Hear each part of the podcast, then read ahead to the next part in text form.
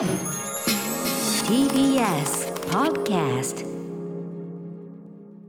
さあここから私歌丸がランダムに決まった最新映画を自腹で鑑賞し評論する週刊映画辞表「ムービーウォッチメン」今夜扱うのは8月21日に公開されたこの作品「2分の1の魔法」トイ・ストーリーシリーズをはじめ数々のヒット作を生み出すピクサーアニメーションスタジオ最新作。舞台はかつて魔法が存在した世界亡くなった父親にもう一度会いたいと願う兄弟が魔法によって半分だけ復活した父親を完全に蘇らせる蘇らせるため、えー冒険に出る。弟イアンの声をトム・ホランドが兄バーリーの声をクリス・プラットが担当ね MCU ね、えーつながりと言いましょうかね、えー監督はモンスターズ・ユニバーシティを手掛けたダン・スキャンロン。今後ろに流れてる全力少年ね、えースキマスイッチはこれ日本版の途中あのエンディングの途中で流れる曲ということで。ちなみに全体のの劇版というかねあの音楽担当はマイケル・ダナさんとジェフ・ダナさん、えーこのダナ兄弟。この2人も兄弟でやってたりとかね。兄弟構造でやってたりしますね。はいということで、えーもうね2分の1の魔法を見たよというリスナーの皆さんからメールいただいております。ウォッチメンからの監視報告。メールの量は普通。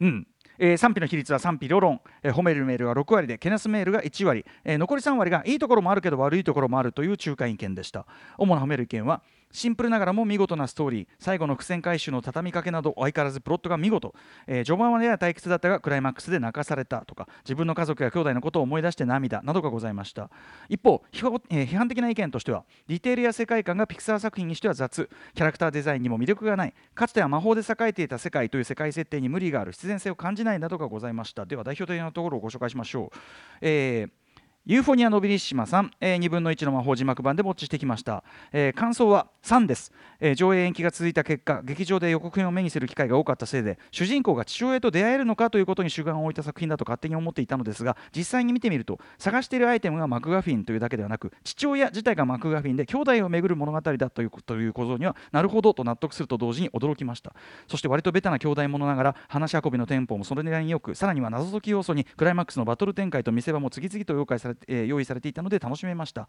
あと、えー魔法使いの素質がある弟への兄への嫉妬が描かれるのかと思っていましたがテーブルトークロールプレイングゲーム TRPG を重要なアイテムにすることで兄は魔法使い以外の役割に自分を投影していると解釈できたのでそのあたりに基本設定のうまさを感じましたということです。はい。えーあとですねこんなこんな方もいましたね。ラジオネームえっとね太かしさん。アニメーター井上俊之氏と同じスタジオで働いている系リスナー兼アニメーターですと。あありがとうございます、えー、2分の1の魔法自分はもちろん周りのアニメーターたちなぜか特におじさま世代からも大絶賛です。とにかく物語が抜群に面白かった今作ですがアニメーターとして特に楽しみにしていたのは足だけというキャラクター。これお父さんが半分しかね足下半身しか出てこない。足だけというキャラクターにどう芝居付けするのかです。基本的にアニメーションは上半身のにの体重がかかる方向が動きのきっかけとなることが多いのですがあ言われてみればこう動き出す時に上半身が動く。です、えーそのかかる体重がないものを一体どう処理するのか。単純に上半身が隠れているだけと想定して通常の人間のように扱うという逃げもあったはずです。しかしあえて茨の道を行くのがピクサー。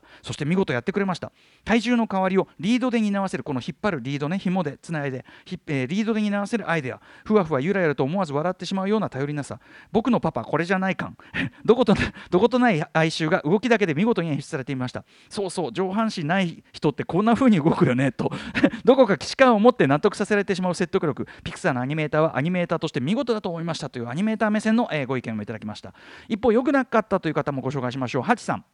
えー、となんというかあまり記憶に残らないいまいち残念な映画でした。まず世界観についてです。ピクサーの売りはその世界観にあると思っています。今回の作品では魔法が失われたファンタジーの世界という描き方によってはいくらでも面白くなりそうだったのものだったのですが、えーその世界観を全く生かしきれずととかとてももったいなかったです。またキャラクターに魅力が全くありませんでした。推しキャラがいないピクサー映画は見ていてきついです。なぜあの兄弟のしかも弟だけが魔法を使えるのか、えーなぜお父さんが魔法の杖と石を持っていたのか。そこの理由も全くありませんでしたね、えー結局兄貴は最後までうざいポンコツですし最後の石のありかを泉の上に見つけたのもただの偶然で何の成長も因果もありません。これはちょっとねあのお兄さんは一応その謎解きの結果あそこにたどり着いてだからものすごく必然の結果あそこにたどり着いてまあ、それはちょっとどうかなとも思うんだけど。ただこの方あと,、えー、と日本語版吹き替え版を見られたということで私は吹き替え版を見たのですが作品内の文字を全て日本語に変えるというあの、まあ、ディズニーでよくあるねアレンジはやめた方がいいと思いませんか？というね、えーあといろいろちょっとこう否定的な意見言っていただきました。確かにあの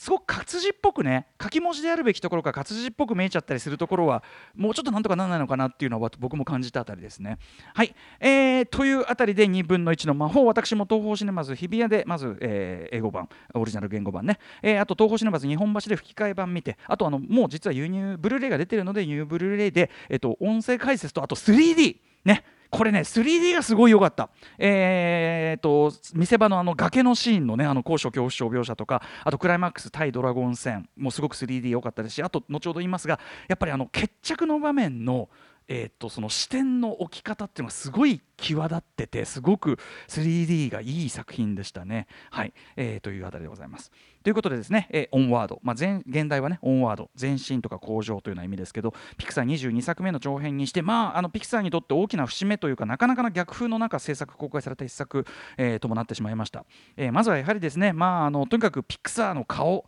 ピクサーの魂と言ってもいいかもしれない、えー、チーフクリエイティブディレクターを務めてきた、えー、ジョン・ラセターが2017年に発覚したセクハラ疑惑により退社して、えー、今回ね、えー、初めて本当に完全にジョン・ラセターの名前がクレジットから消えたピクサー作品ということになっております、えー、加えて言うまでもなくコロナウイルスの感染拡大ですね、えー、アメリカ本国では3月6日に公開されたんですが公開3週目にして映画館が封鎖されてしまったと、えー、でもう3月しょうがないということで3月20日には、えーと、北米カナダではもう配信がスタートして、えー、5月には前倒しでソフトも発売されてということで間違いなく、えー、コロナの煽りを一番食った対策の一つ。これがそれがまあ今回の2分の1の魔法と言えると思います。でプラスですね、まあ、これはジョン・ラセター不在とかコロナとかとは関係なくぶっちゃけまあちょい地味めな印象が強い作品なのは確かですよね、えー、見るからに冴えない。それもなんか人間だかなんだか分かんない。青白い顔した青年2人がメインキャラクターで、えー、実際のところ中身も、まあ、とっても小さな話ではあるわけです。しかしですね、えー、見もせずに若干舐めた目線でいる皆さんに言いたいのはいやいやいやピクサーなめんなよってことですよね、えー、これまでもですねいいですか？最も出来の悪いピクサー作品でさえ通常の娯楽作品横並びで見た場合で言えばその基準で言えば全然上の方なんですよ。一番悪いピクサーだって普通の映画で言えば上の方なんですよ、えー、だったわけなんですが、えー、ただですねあとプラス加えてそのこのところやっぱりそのディズニー、ピクサー、まあ、両方ですね、えー、そもそも人気あるシリーズの続編とかそもそも名作である作品のなんかこう誰得な実写版リメイクとかばっかりだったこのディズニー。あとピクサーでさえまあここのところ本当にシリーズのねあのあれが続いてましたよね、えー、というあたりだったんですけどもちろんそれらそれぞれにもちゃんとね作られるいいや、えー、見どころ新鮮な見どころみたいなのちゃんとあるあたりはさすがディズニーでありピクサーってことなんだけどえっ、ー、とやっぱりピクサー本来のすごいところっていうのはですね、まあ、そもそも最初の「トイ・ストーリー」からして本当はそうなんだけどあのそれまでの常識からするとよくこんなの作ろうと思ったねっていうぐらい、まあ、オリジナルな独創的なその、え、発想というのををさらにその独創的な発想を一級のエンターテインメントに仕上げてしまうという、まあ、そこがやっぱりピクサーならではの志であり力であるというところだったと思うんですが、まあ、その意味で今回の2分の1の魔法のパッと見キャッチーじゃない感じっていうのは僕すごくピクサーっぽいなと思うんですよね。よくあよくこれでやっぱやっちゃうなみたいな、はい、あの安牌ではないですね少なくともね、はいえーまあ、中身で勝負だという姿勢これやっぱピクサーイズムを感じますし。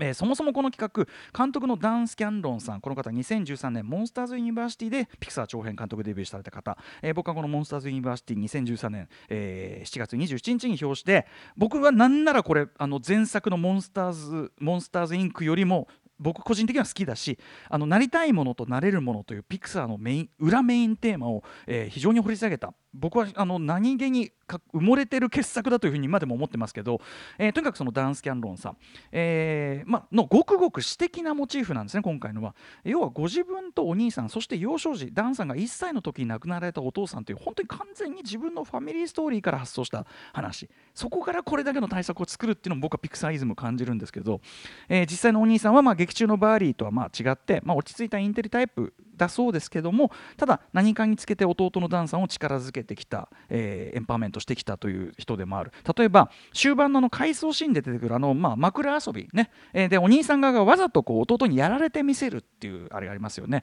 えーまあ、同じようなことねやったという思い出がある方いっぱいいらっしゃると思いますけど、まあ、ダン監督のお兄さんも実際にああいうことをやってくれたりして要するにその弟弟なんていうかな弟を立てて遊んでくれるというか。でそれによって自分はすごくやっぱ自信も持てたしいろんなことができる気持ちになったみたいなことをおっしゃってて、はい、でですね、まあ、当初はキャラクターたち普通に人間でなんか科学者だったお父さんの残した機械を使ってお父さんを蘇らせようとする話だったのをいやそれちょっとなんかおかしいしなんかあんまり感じいい話じゃねえなと思って、えー、魔法とファンタジーの世界に変えたと。ただ魔法とファンタジーの世界なんだけど、えー、主人公家族はエルフだし、まあ、あるいはトロールがいたりとか、えー、ケンタウルスやペガサスがいたりとかあるいはその、えー、劇中のですね、あのー、ファストフードはバーガーシャイアっつってね、えーと、要するにでバーガーシャイア2度目の朝食提供中って出たりするわけです。要するにロード・オブ・ザ・リングのホビットたちもここにいますよというような世界観だったりするわけですけど要は本来であれば異世界的なキャラクターたちが現実の、えーと、我々とも本質的には変わらない彼らにとっての日常的世界を生きているというこの逆転的な設定というかな。これすごくやっぱモンスターズ・インクしかりカーズしかり、えー、まあ非常にまさにピピクサーのお箱的なねこう逆転設定っていう感じですよね。すごく異常なものが日常であるというような。で、えー、冒頭でそのいわば本作における、まあ、その実際のところ本来はかなり特殊な世界のルール説明をものすごく手際よくポンポンポンとスマートにちゃちゃっと済ませてしまうというのも安定のピクサークオリティということだと思います。まあ、これルール説明くどくどとね、えー、まさに説明がましいばかりで全く要領を得ないみたいな作品はすごく多いのに対してやっぱりこれは普通に我々見ちゃってますけどやっぱり相当なピクサークオリティなわけですこれは。で、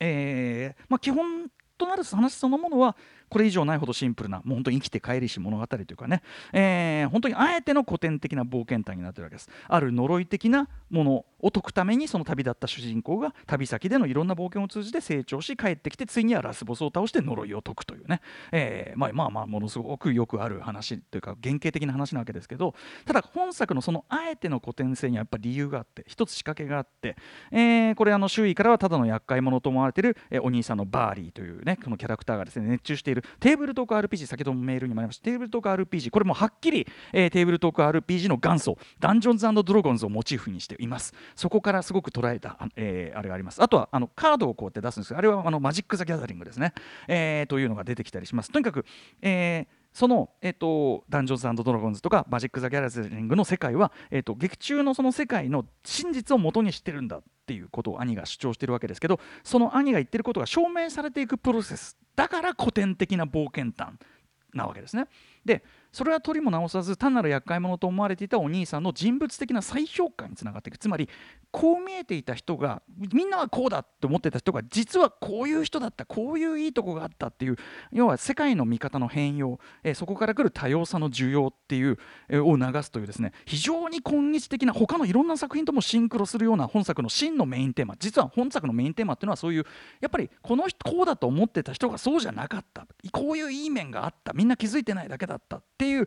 それこそブックスマートとかでも何でもいいですけどいろいろ浮かぶ最近のいい作品と重なるテーマ、えー、真のメインテーマが浮かび上がる。そういう構造にもなっていくし同時にですね、えー、堅実な弟と、えーまあ、奔放なお兄さんとの圧力和解という、まあ、バディもの相棒ものとしての楽しさカタルシスっていうのもある。これ本当によくできてるのはあの魔法、まあ、弟が弟は弟だけが魔法を使えるという設定に見えるけども魔法がうまく機能するとかうまく使えたりするのは必ずお兄さんのサポートがある瞬間に限限られていたり逆に何かこううまくいかない時っていうのは例えば序盤でお兄さんがなんか失敗したように見えるところもよく見ると弟がちゃんとお兄さんの言うことを受け止めていればそれは起きていなかったりするバランスになったりして、えー、非常にこの弟とお兄さんのその能力であったりとかやってることのその倫理的バランス感みたいなのも非常に捉えている非常に考え抜かれている。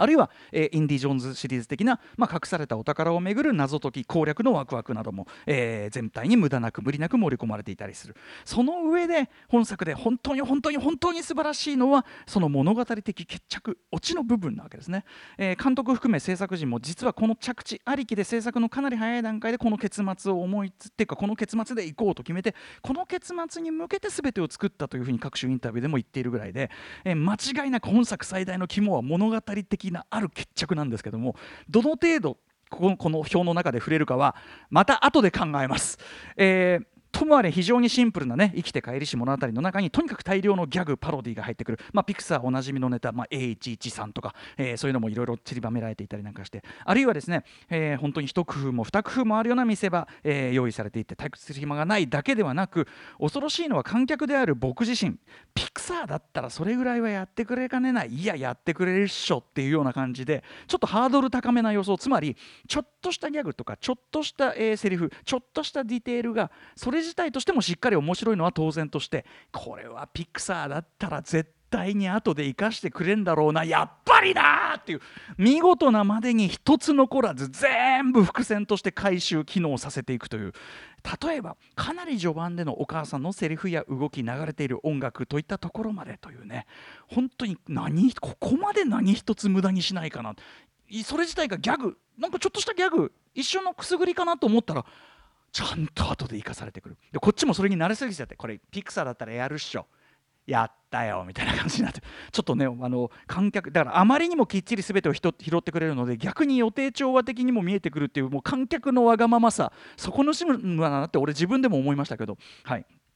で、えー、僕がすごく笑っちゃったというか感心したのは、えーと、主人公たちが魔法の地図を、えーと、探しに行く、えーと、マンティコアというね、えー、これもあのダンジョンズドラゴンとかいろんなそういうのファンタジーに出てくる、えーまあ、もしくは神話に出てくるあれですけどマンティコアのレストラン、えー、かつてのその荒々しい神話的世界を徹底的にファミリー向けビジネスとして、え、漂白脱臭無害化して見せたというあの店の描写。これ自体が明らかにディズニー的なるもの。全てをディズニー化してしまうその手法へのほとんど痛烈ですらある批評ですよねあの場面ね。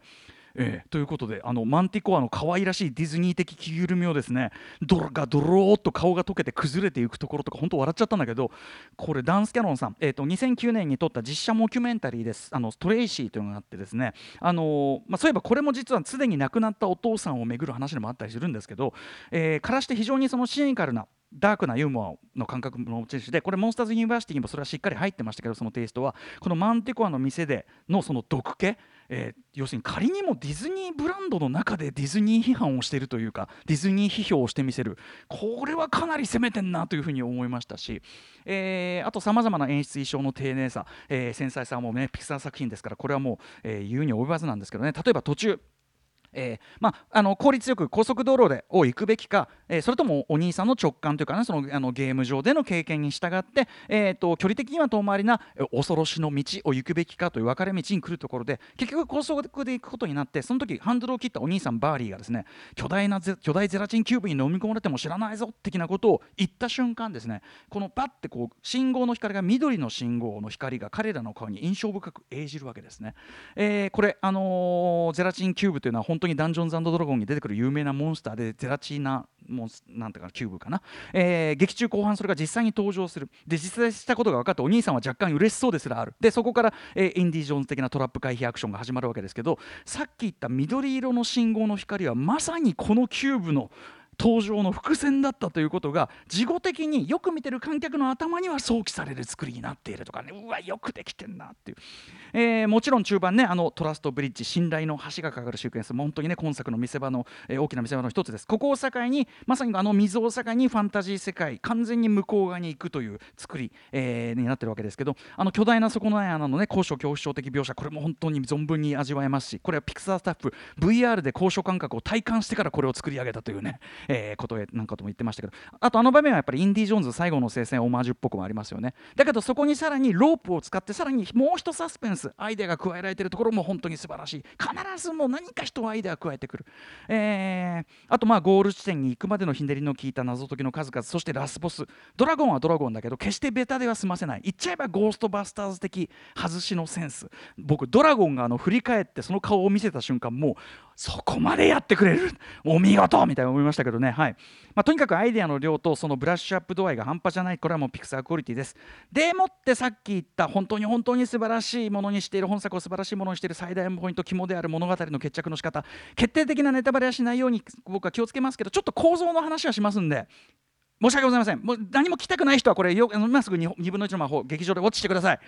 えー、まずその最初に思い描いていた理想のゴールとは違うけどもっていうのはこれダンス・キャロンさんの前作「モンスターズ・ユニバーシティ」しかりピクターピクサーお箱のピクサーの一番のメインテーマなんですね。あのよくある話の流れなわけです。非常に現代的な話の語り方でもあるあたりだけど本作も確かにその芸風でありつつ特徴的なのはその視点の置き方で